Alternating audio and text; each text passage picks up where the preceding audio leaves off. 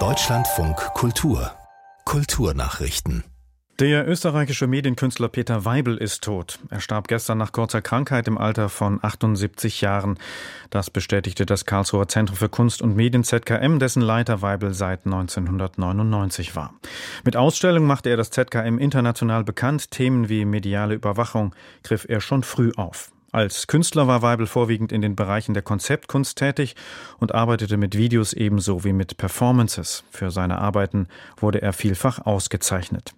Weibel lehrte unter anderem in Wien, Kanada und New York. 1989 gründete er das Institut für neue Medien an der Städelschule Frankfurt am Main.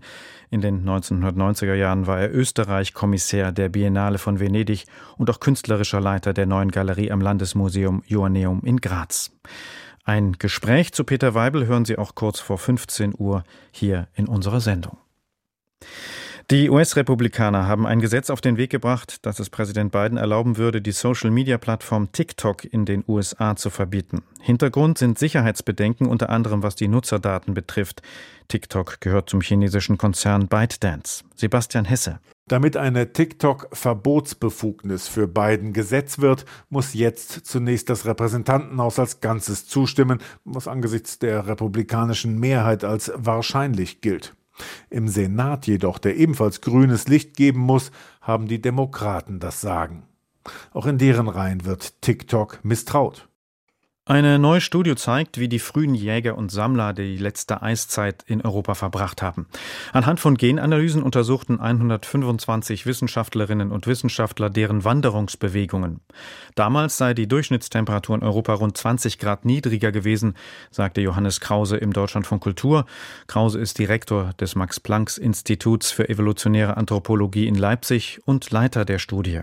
Man hat vermutet, dass Spanien, die italienische Halbinsel und auch der Balkan ein sogenanntes Refugium waren. Als es vor 25.000 Jahren sehr kalt war, sind bei uns und zum Beispiel in Deutschland die Menschen ausgestorben, die haben sich zurückgezogen. Und eine Frage war, wohin haben sie sich zurückgezogen? Und wir konnten zeigen, dass es auf alle Fälle auf der Iberischen Halbinsel so war, dass die Menschen dort über mehr als 20.000 Jahre überdauert haben, aber zum Beispiel auf der italienischen Halbinsel nicht. Dort sind die Menschen, so wie bei uns in Mitteleuropa, am Höhepunkt der letzten Eiszeit ausgestorben. Und das war eine große Überraschung, die, glaube ich, auch bei vielen Kollegen für Verwunderung sorgen wird.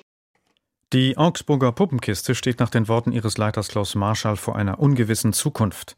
Man wisse noch nicht, ob man die Corona-Zeit überstanden habe und in welcher Form die Puppenkiste weiter existieren werde und könne, sagte Marschall der Augsburger Allgemeine. Während der Pandemie hatte das vor 75 Jahren gegründete Marionettentheater für rund 20 Monate geschlossen.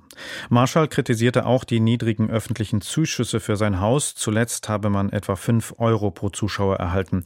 Das sei im bundesweiten Vergleich ein Bruchteil dessen, mit dem andere Theater und Kultureinrichtungen unterstützt würden. Die Puppenkiste solle aber weiter existieren, so Marschall.